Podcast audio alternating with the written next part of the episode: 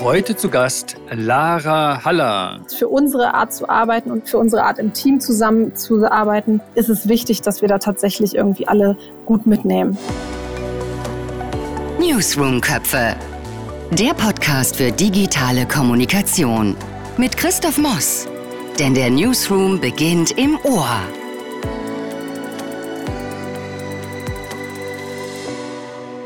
Sie kümmert sich seit sechs Jahren um die digitale Kommunikation bei der Deutschen Welthungerhilfe. Herzlich willkommen, Lara Haller. Hallo, ich freue mich, heute zu Gast sein zu dürfen. Lara, Deutsche Welthungerhilfe klingt richtig groß und auch sehr, sehr relevant. Was genau macht die Deutsche Welthungerhilfe? Ja, es klingt groß und es ist auch groß. Die Welthungerhilfe ist eine der größten deutschen Hilfsorganisationen, die weltweit tätig ist. Wir sind in ja, knapp 40 Ländern weltweit tätig und leisten Entwicklungszusammenarbeit, also die langfristige Wirkung vor allem entfalten soll, leisten aber auch humanitäre Hilfe in akuten Notsituationen. Wir sind jetzt in der Weihnachtszeit. Das ist immer so die Zeit, in der die Deutschen ihr großes Herz entdecken. Ist das noch so? Ist das eine Zeit, in der ihr viele Spenden sammelt? Ja, also da merkt man auf jeden Fall, dass er nicht Weihnachtsruhe einkehrt bei uns, sondern dass es tatsächlich die Zeit ist, wo wir uns auch auf äh, genau auf viele Spendeneinnahmen einstellen, wo viele Leute gucken, an welche Organisationen sie ihr Geld geben mögen, wenn sie denn spenden wollen. Und genau auch die Zeit, wo wir natürlich versuchen, mit äh, Kampagnen äh, aufmerksam auf unsere Arbeit zu machen und genau einfach versuchen, viele SpenderInnen dann auch davon zu überzeugen, dass ihr Geld bei uns gut aufgehoben ist und wir es sinnvoll einsetzen. Wenn jemand spenden möchte, was kann er oder sie am besten tun? Also man hat natürlich die Möglichkeit, bei uns online ganz einfach zu spenden und tatsächlich sind für uns eigentlich die Spenden besonders hilfreich, wenn es sogenannte freie Spenden sind. Das heißt nicht für ein bestimmtes Projekt eingesetzt, sondern allgemeine Spenden, die wir frei einsetzen können. Wir verstehen immer sehr den Wunsch von SpenderInnen, dass sie gerne für ein bestimmtes Projekt spenden, weil sie da natürlich sehen können, für welches Land oder für welche Menschen, für welches bestimmte Projekt oder für welchen Bereich, also Wasserversorgung möglicherweise Preise oder eben Ernährungssicherung. Da wissen sie dann sehr genau, wo ihr Geld ankommt. Den Wunsch können wir verstehen. Für uns als Hilfsorganisation ist es aber sehr, sehr wertvoll, freie Spenden zu bekommen, weil wir dann tatsächlich vor allem auch in Notsituationen gucken können, wo wird das Geld gerade am dringendsten benötigt und wo ist es in dieser aktuellen Situation am besten eingesetzt. Und man hat, wenn man bei uns auf die Website geht, die Möglichkeit natürlich immer für ein bestimmtes Projekt zu spenden, aber man sieht eben auch die Option, freie Spenden abzugeben, die wir dann eben verwalten können. Und was genau ist eure Aufgabe in der Kommunikation dabei?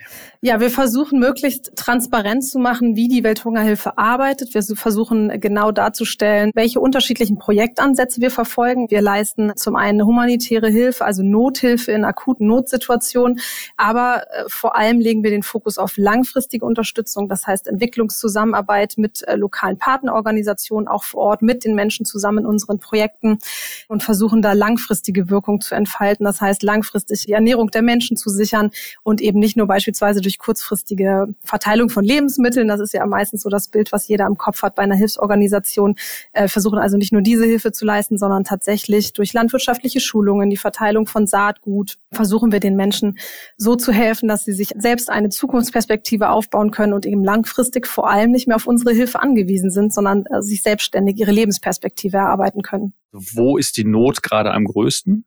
Ja, aktuell sieht man natürlich, dass viele unterschiedliche Krisen gibt, seien es Kriege, die herrschen, Überschwemmungen jetzt gerade ganz aktuell. Wir haben lange vor der Dürre am Horn von Afrika gewarnt. Jetzt sehen wir, dass es aktuell zu Überschwemmungen kommt. Also es sind tatsächlich ähm, viele Krisen, die sich gerade häufen und die auch die Kommunikation sehr herausfordernd machen. Wir werden darauf später noch zu sprechen kommen, natürlich vor allem, was das auch in der täglichen Arbeit für dich und für euch bedeutet.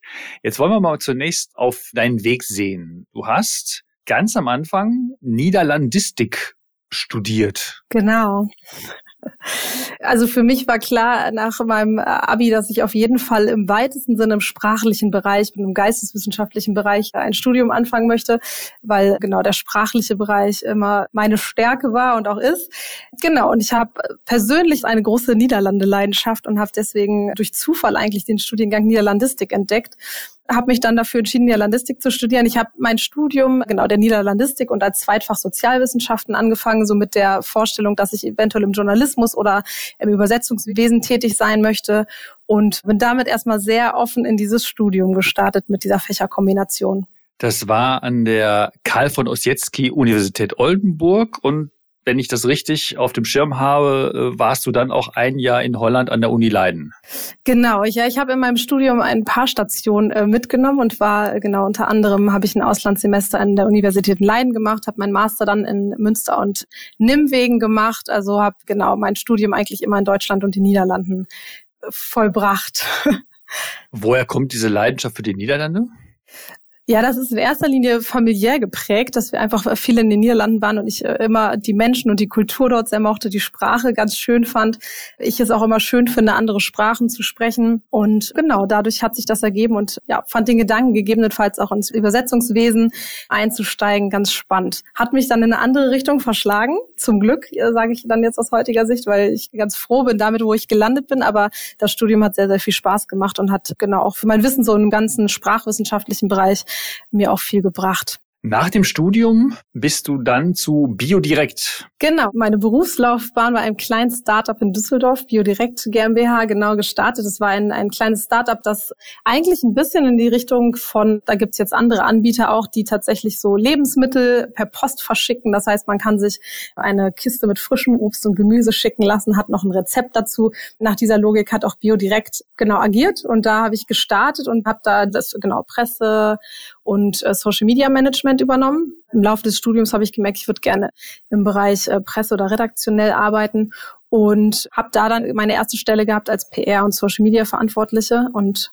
das war noch so die Phase, wo man dann eher nur Facebook betreut hat. Also Facebook und Twitter-Kanal hatten wir bei BioDirect und ja, da hatte ich das tatsächlich, da gab es noch gar nicht die Studienabschlüsse, wo man sich damit so intensiv befasst hat, sondern es war tatsächlich, dass ich dachte, ah ja, dann betreue ich auch noch einen Facebook-Kanal, kenne ich ja auch privat, insofern wird das schon klappen und bin darüber eigentlich durch einen Zufall in dieses ins Social Media Management gerutscht. Was du dann fortgesetzt hast bei Mehr Entertainment.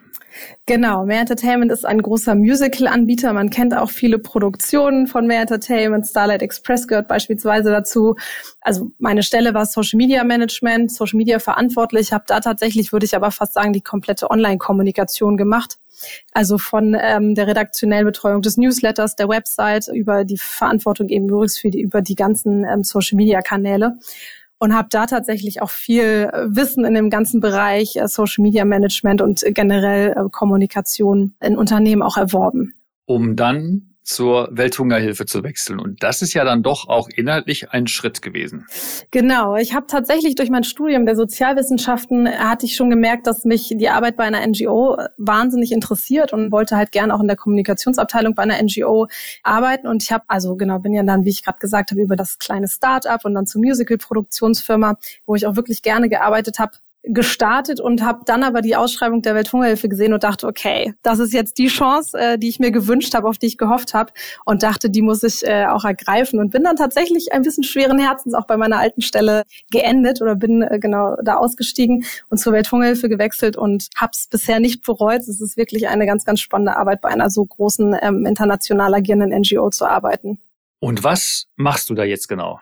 Bei der Welthungerhilfe bin ich jetzt für das Social Media Management verantwortlich und bin vor allem für die Kanäle ähm, Instagram, Facebook und LinkedIn verantwortlich und betreue da tatsächlich die Kanäle von der Redaktionsplanung äh, über das Community Management, Veröffentlichung von Beiträgen und bin da vor allem auch intern bei der Welthungerhilfe in vielen Absprachen mit unterschiedlichsten KollegInnen, um Stories einzusammeln, aber auch um Austausch für die Vorbereitung von Kampagnen, auch viele fachliche Rückfragen sagen, wir haben tatsächlich äh, so ein weites Spektrum an Themen, dass da auch oftmals nochmal fachliche Rückfragen notwendig sind. Also es ist tatsächlich ein vielfältiger Austausch, der auch mit meine Position mit sich bringt, der diese Stelle sehr, sehr spannend macht. Du machst das jetzt schon fast sieben Jahre. Das heißt, wenn wir einfach mal so Social Media sagen, wie hat sich das aus deiner Wahrnehmung verändert in dieser Zeit? Ja, da hat sich tatsächlich viel verändert. Also als ich angefangen habe, war tatsächlich auch bei der Welthungerhilfe Facebook ein wichtiger Kanal. Instagram war definitiv auch schon äh, sehr relevant. Twitter habe ich anfangs auch noch betreut, was inzwischen ja X ist äh, und jetzt inzwischen auch von einem Kollegen äh, von mir aus der Communications-Abteilung betreut wird. Aber genau, der Fokus war Facebook und wir haben äh, unsere regelmäßigen Posts veröffentlicht. Also inzwischen sieht man einfach, dass sich natürlich die Social-Media-Kanäle sehr vervielfältigt haben. Wir haben äh, Instagram deutlich intensiviert. Wir haben TikTok inzwischen dazu Unseren YouTube-Kanal äh, versuchen wir auch strategischer zu nutzen. Genau, LinkedIn ist dazu gekommen, hatte ich gerade eben auch schon erwähnt, liegt in meiner Verantwortung. Und auf den Kanälen selber haben sich natürlich auch die Möglichkeiten nochmal verändert mit äh, Live-Videos, mit äh, Stories.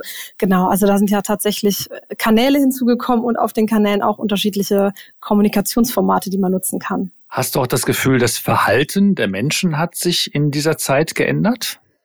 Ja, also man merkt auf jeden Fall, dass der Ton ein anderer geworden ist. Äh, das ist auf jeden Fall was, was wir als äh, Hilfsorganisation, die vor allem eben in, Ländern des globalen Südens tätig ist, äh, merken wir das, dass wir da natürlich auch viel mit ja, mit Hass und rassistischen Kommentaren leider zu tun haben. Also an der Stelle merkt man, dass sich da ähm, viel verändert hat.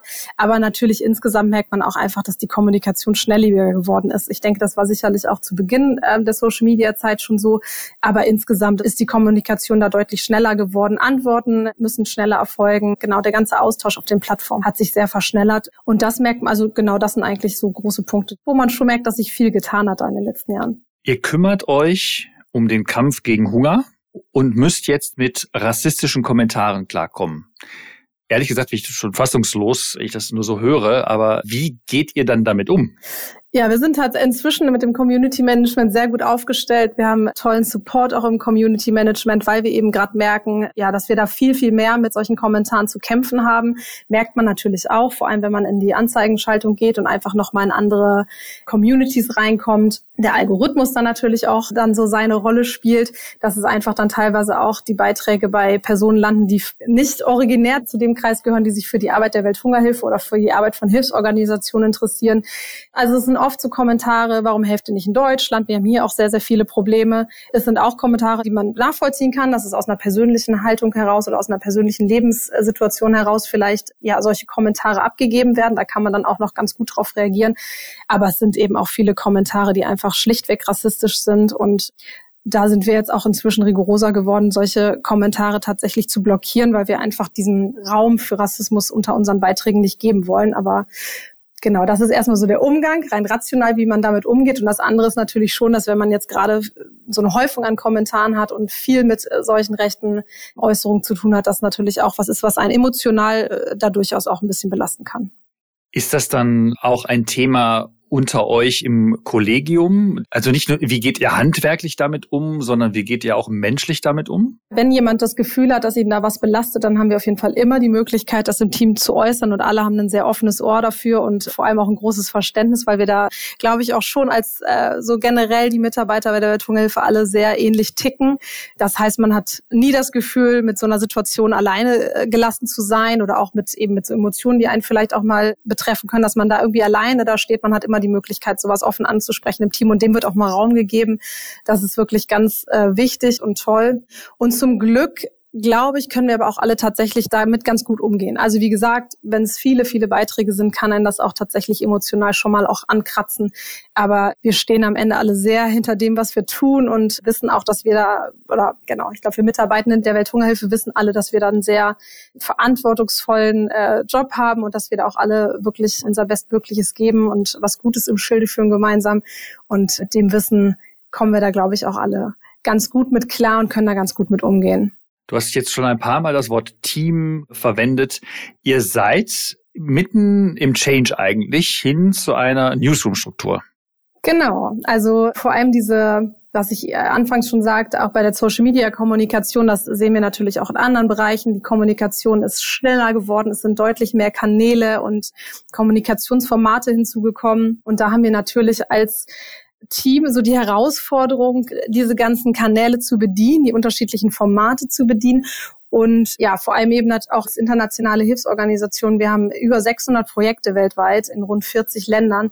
Da kommen natürlich auch diverse Inhalte zusammen. Also wir haben natürlich zum einen den Wunsch unseren SpenderInnen gegenüber, offen und transparent zu kommunizieren, was mit ihren Spendengeldern passiert. Wir haben aber auch öffentliche Geber, die das auch natürlich konkret einfordern, die natürlich wissen wollen, was mit den Geldern passiert, wie die Erfolge in den Projekten sind. Das heißt, wir haben den Wunsch, aber auch die Verpflichtung, über die Projekte, die wir umsetzen, zu berichten. Und genau, das ist natürlich eine große Herausforderung in einem Team, die vielen Geschichten, die wir erzählen wollen und müssen, gut zu koordinieren, also unsere Kommunikationsmaßnahmen gut zu koordinieren, die unterschiedlichen Materialien, die wir erhalten aus unterschiedlichen Ländern oder aber auch umgekehrt, wenn wir sehen, wir müssen oder wollen zu einem bestimmten Projekt oder zu einer bestimmten Krise berichten, zu gucken, woher bekommen wir eigentlich Material, was haben wir vorhanden und dass dann tatsächlich auch alle KollegInnen, die eingebunden sein müssen, an einem Tisch zusammenkommen oder eben in die Absprache alle eingebunden sind. Das ist so die Herausforderung, die wir spüren. Und deswegen auch unser Schritt jetzt, den Newsroom aufzubauen, in dem wir tatsächlich gerade mitten drin stecken. Mittendrin heißt, wo steckt ihr genau gerade? Also was ist gerade die große Herausforderung? Ja, also wir haben gerade heute über die Meetingstruktur des neuen Newsrooms gesprochen und stehen kurz davor, einen Workshop zu veranstalten, wo wir über die konkreten Prozesse sprechen, also wo wir genau gucken, wie spielt eigentlich die unterschiedlichen Personen des Newsrooms zusammen. Das heißt, wir sind aber an dem Punkt, dass wir schon geschaut haben, welche Themendesks haben wir, welche Kanaldesks haben wir, also welche Kanäle gibt es alle, die wir bespielen und wer sind die verantwortlichen KollegInnen für die einzelnen Bereiche. Das haben wir soweit besprochen und sind jetzt genau da drin eigentlich so unser Verständnis zu schärfen, wie die konkreten Prozesse aussehen. Und da merkt man auch, dass er dieses Grundverständnis, wie der Newsroom funktionieren soll, das ist da, das haben wir, glaube ich, auch einheitlich. Und jetzt ist tatsächlich die große Frage, aber wie sieht's denn jetzt konkret aus, wenn irgendwo eine Krise aufploppt oder wenn äh, eben ein Country Office von uns sagt, wir haben hier äh, Materialien zu einem bestimmten Projekt. An welcher Stelle kommt das in den Newsroom? An welcher Stelle werden Absprachen getroffen? Wie kriegen wir es denn hin, dass wirklich alle eingebunden sind, dass wir eine einheitliche Planung hinbekommen? Das sind so die Fragen, die gerade alle aufkommen und auch äh, definitiv auch so Unsicherheiten, die dadurch aufkommen. Äh, was verändert das in meinem eigenen Arbeitsalltag? Die Meetingstruktur, über die wir heute auch gerade gesprochen hatten, bedeutet das nicht, dass wir jetzt noch viel mehr Meetings haben? Das ist tatsächlich nämlich eine große Herausforderung, in der wir aktuell stecken, dass wir alle wahnsinnig viele Meetings haben, viele bilaterale Absprachen, aber auch wo wir eben hoffen, dass der Newsroom da äh, mehr Struktur uns bringt. Und ähm, genau, aber noch dadurch, dass einfach Fragen auch noch ungeklärt sind, merken wir auch, dass da natürlich noch Unsicherheiten sind oder zumindest eben genau Fragen, wo alle so ein bisschen darauf drängen, dass die beantwortet werden. Also eine große Mischung aus Neugierde und Hoffnung, aber auch Unsicherheit, wie es denn jetzt tatsächlich wird, wenn wir den Newsroom haben. Ich finde das gerade total spannend, weil wir in der Regel eigentlich hier immer Menschen präsentieren, die irgendwie schon so fertige Newsrooms haben und die dadurch ganz entspannt zurückblicken auf die Zeit, in der sie das aufgebaut haben. Und du und ihr, ihr seid jetzt mittendrin. Ihr habt jetzt Baustelle. Und du hast jetzt gerade ja auch das genau gezeigt, die ein bisschen Neugier, aber auch Unsicherheit. Und wenn wir jetzt mal ganz konkret werden und diese emotionale Ebene nochmal verlassen, was heißt das denn jetzt für eure Meetingstruktur? Also seid ihr da schon einen Schritt weiter? Werdet ihr euch täglich treffen? Werdet ihr Strategie-Meetings haben? Habt ihr da schon einen Schritt? Also genau, nee, das ist jetzt genau der Prozess, wo wir noch drin stecken, deswegen äh, das noch nicht. Aber es ist halt tatsächlich so, dass wenn man jetzt vor allem darüber spricht, eine Morgenlage wäre gut. Gerade natürlich, wenn man jetzt an unsere Communications-Abteilung denkt oder auch für uns in der Social Media Management, wo es sicherlich sinnvoll ist, sich auch täglich kurz abzudaten, weil man eben auch täglich an konkreten Stories beziehungsweise konkreten Beiträgen arbeitet. Und dann gibt's natürlich aber auch KollegInnen, für die vielleicht aus ihrer eigenen Arbeitssituation heraus ein tägliches Meeting eigentlich nicht notwendig ist. Und wo man so ein bisschen guckt, wer nimmt denn jetzt eigentlich an jedem Termin teil? Müssen wir immer alle zusammensitzen? Wie regelt man es, dass vielleicht nur ein Stellvertreter, Stellvertreterin pro Bereich oder pro, also eben pro Desk teilnimmt? Aber wie stimmt man sich denn dann ab, dass dann auch wirklich der Informationsfluss gut ist und die Person, die an dem jeweiligen Meeting teilnimmt, sprechfähig ist, Entscheidungen auch konkret treffen kann? Das sind genauso Fragen, die jetzt gerade alle noch im Raum schweben und wo wir gerade dabei sind, Entscheidungen zu treffen. Aber ähm, genau das würde ich vielleicht noch mal kurz einbringen, dass wir unsere Communications-Abteilung tatsächlich schon 2016 angefangen hat, in einer Art Newsroom zu arbeiten, zumindest die Struktur ihrer Meetings nach der Logik des Newsrooms aufzubauen, und wir da als Online-Team und Communications-Team in einem engen Austausch arbeiten und das Communications-Team eben schon gute Erfahrungen mit diesem System gemacht hat und deswegen auch so diesen Impuls eigentlich ins Haus bei der Wertunghilfe gebracht hat äh, und gesagt hat, es wäre doch vielleicht gut, das tatsächlich für den gesamten Marketing-Communications-Bereich zu machen, weil wir schon sehen, dass es äh, einen Mehrwert bringen äh, wird. Aber für den Moment, für die jetzige Situation sind es eben auch noch viele Fragen und gerade für KollegInnen, die vielleicht diese Erfahrung noch nicht gemacht haben, in einem Newsroom-artigen äh, Konstrukt zu arbeiten, da sind die Fragen natürlich mitunter schon sehr groß. Was bedeutet das für den Arbeitsalltag, wenn man dann in so einem Newsroom arbeitet? Ich glaube, man hört das auch ganz gut durch bei dir. Ihr seid ja eine sehr partizipative Gruppe. Das heißt, es wird nicht einfach nur etwas verordnet, sondern ihr besprecht das, ihr diskutiert das, ihr ringt nach einer Lösung. Kannst du dir vorstellen, dass es Unternehmen oder Organisationen gibt, in denen so Newsroom einfach verordnet wird, in dem gesagt wird, so ab morgen ist Newsroom, bitte macht mal? Ja, tatsächlich habe ich mir die Frage auch schon gestellt. Also ich kann mir gut vorstellen, dass es in einigen Unternehmen einfach Entscheidungen mehr top-down vielleicht getroffen werden und dann natürlich auch schneller getroffen werden können. Also ich glaube, dass es auf jeden Fall Prozesse auch verschnellern kann was du sagst, wir sind tatsächlich eine sehr partizipative Organisation. Also erst zunächst mal haben eigentlich alle im Kollegium meistens eine relativ starke Meinung zu Ideen, Themen, Vorschlägen und wir sind auch geneigt, die eigentlich immer anzuhören. Wir versuchen auch in diesem ganzen Prozess, in dem wir gerade stecken, allen KollegInnen, nicht nur die im Projekt beteiligt sind, auch die KollegInnen, die sozusagen immer wieder über die Updates von dem Projekt aktuell erstmal nur in Anführungsstrichen hören. Und wir versuchen da wirklich die Fragen, Bedenken anzuhören, die da aufkommen und die auch aufzugreifen. Und das verlangsamt natürlich einen Prozess ein Stück weit.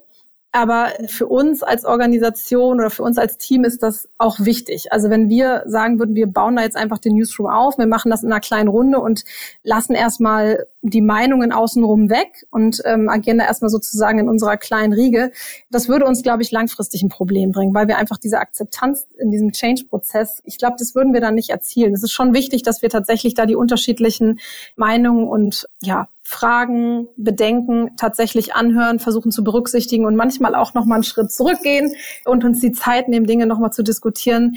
Zumindest für unsere Art zu arbeiten und für unsere Art im Team zusammen zu arbeiten, ist es wichtig, dass wir da tatsächlich irgendwie alle gut mitnehmen. Ich glaube, was total spannend wäre, wenn wir einfach mal zwölf Monate vorausblicken. Wir sind jetzt im Dezember 2023, wenn wir vielleicht dieses Gespräch nochmal im Dezember 2024 führen und dann hören, ob die ganze Emotion, die du äh, eben geschildert hast, aus Neugier, Unsicherheit, aber auch dann das Zuhören und Entscheiden, ob das wirklich so eingetroffen ist und welche Erfahrungen ihr da gemacht habt, weil das ist wirklich ein super spannender äh, Prozesspunkt, an dem ihr da gerade seid. Wichtig vielleicht doch, du hast vorhin gesagt, für alle Spenderinnen und Spender, alle Informationen gibt's auf der Website, das ist die welthungerhilfe.de. Und ich kann nur sagen, wäre toll, Lara, wenn wir uns in einem Jahr nochmal widersprechen. Schön, dass du dabei warst. Vielen Dank für das Gespräch. Ja, vielen Dank an dich für die Chance, dass ich hier zu Gast sein durfte. Und ich freue mich, wenn wir in einem Jahr nochmal sprechen und dann hoffentlich ganz positiv auf den ganzen Change-Prozess zurückblicken können. Das war Newsroom Köpfe, der Podcast für digitale Kommunikation. Du möchtest keine neue Folge verpassen?